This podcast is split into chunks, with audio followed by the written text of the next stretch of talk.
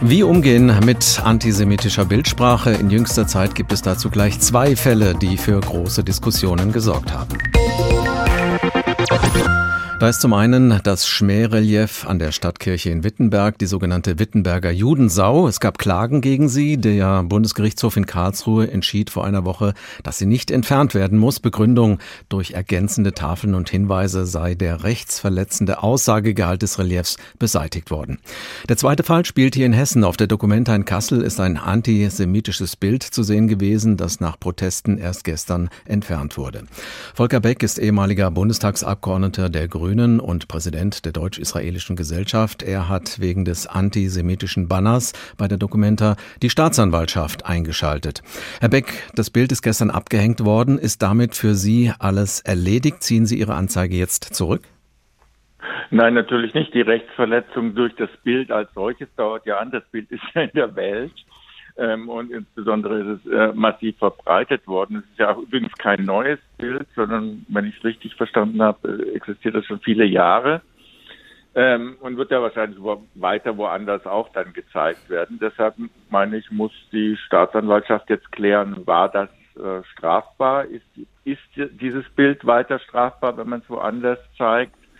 Und äh, wer hat sich des Tatbestands der Verbreitung einer Straf eines strafbaren Bildes äh, schuldig gemacht? Da geht es dann auch um die Verantwortung der Dokumentarleitung. Welche Bedeutung hat die juristische Aufarbeitung in Deutschland über ein antisemitisches Bild oder ein antisemitisches Relief aus der Vergangenheit?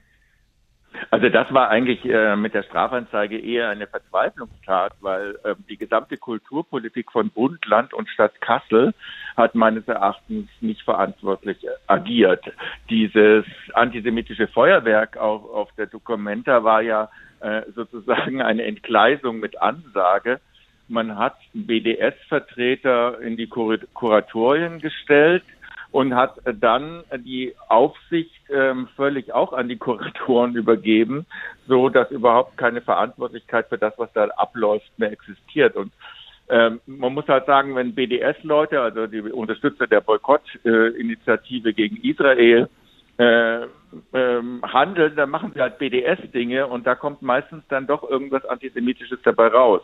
Und dieses eine Kunstwerk, das eben wahrscheinlich strafbar ist von der, oder eine Rechtsverletzung darstellt, ähm, ist nur ein Fall. Antisemitismus ist ja per se nicht verboten. Ähm, davon, von diesem Nichtverbot wird ja auch reichlich Gebrauch gemacht. Und das findet man eben auch in anderen Vorgängen ähm, der Dokumenta. Einmal in dem Kunstwerk äh, Guernica Gaza, wo ähm, Hitlers Armee mit der den, äh, Antiterroraktion der israelischen Luftwaffe gleichgesetzt wird. Ähm, dann eine Filmserie, das hat, hat die Süddeutsche Zeitung heute Morgen darüber berichtet, ähm, die von einem Rastersympathisanten ähm, äh, wohl stammen soll, das Material, ähm, die äh, ein, zumindest eine gewisse Terroraffinität und eine Terrorhaltung gegenüber Israel äh, promotet. Also Sie meinen, und, dieses antisemitische Banner ist kein Einzelfall bei der Documenta? Nein, nein bei weitem nicht. Und, und man muss auch sagen, letztendlich auch die unschuldigen Werke sind kontaminiert, weil das keine israelischen Künstlerkollektive eingeladen wurden, liegt eben an der BDS-Ausrichtung ähm, der äh, Kuratoren. Und da muss man dann sagen, das ist schon ein seltsamer Vorgang, dass es sozusagen eine Juden- oder zumindest israelfreie äh, Dokumenta gibt, weil es die Policy der Leute ist, äh, israelische Künstler zu boykottieren. Bundespräsident Steinmeier hat bei der Eröffnung der Dokumenta die Verantwortlichen für ihren Umgang mit den seit Monaten ja schon erhobenen Antisemitismusvorwürfen kritisiert. Musste erst der Bundespräsident ein deutliches Wort sprechen, mahnend eingreifen, bis diese Diskussion ernst genommen wurde? Naja, äh, dass sie jetzt langsam ernst genommen wird, liegt, liegt daran, dass die, die Sachen alle so nach und nach ans Licht kommen, die, die Vorgänge. Und das ist natürlich ähm, äh, schon etwas bedauerlich. Ich frage mich, wozu hat man eine Dokumentarleitung, wozu hat man Kulturpolitiker in Verantwortung, ähm, die so eine Sache laufen lassen und das schönreden. Also der Aufsichtsratsvorsitzende der Dokumenta ist ja der Oberbürgermeister von Kassel, Herr Gesell. Hat bis vor kurzem noch ähm, jede Kritik äh, an dieser Ausstellung zurückgewiesen. Er hat wohl wohl gedacht, irgendjemand wird sich schon drum kümmern, aber ich finde als Aufsichtsratsvorsitzender der Dokumente hätte er mal nachfragen müssen, ob sich denn jemand drum kümmert, dass das kein Festival des Antisemitismus wird. Jetzt gibt es in der Diskussion ja auch das Argument der Kunstfreiheit, die Weigerung, Zensur zu akzeptieren. Wie ist Ihre Position dazu?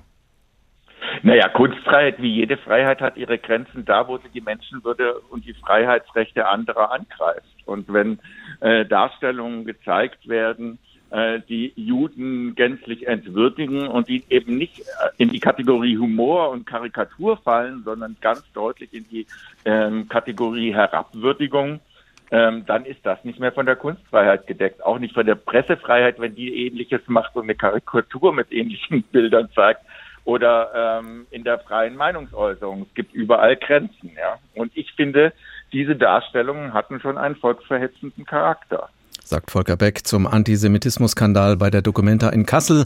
Er ist Präsident der Deutsch-Israelischen Gesellschaft. Vielen Dank, Herr Beck, für das Gespräch.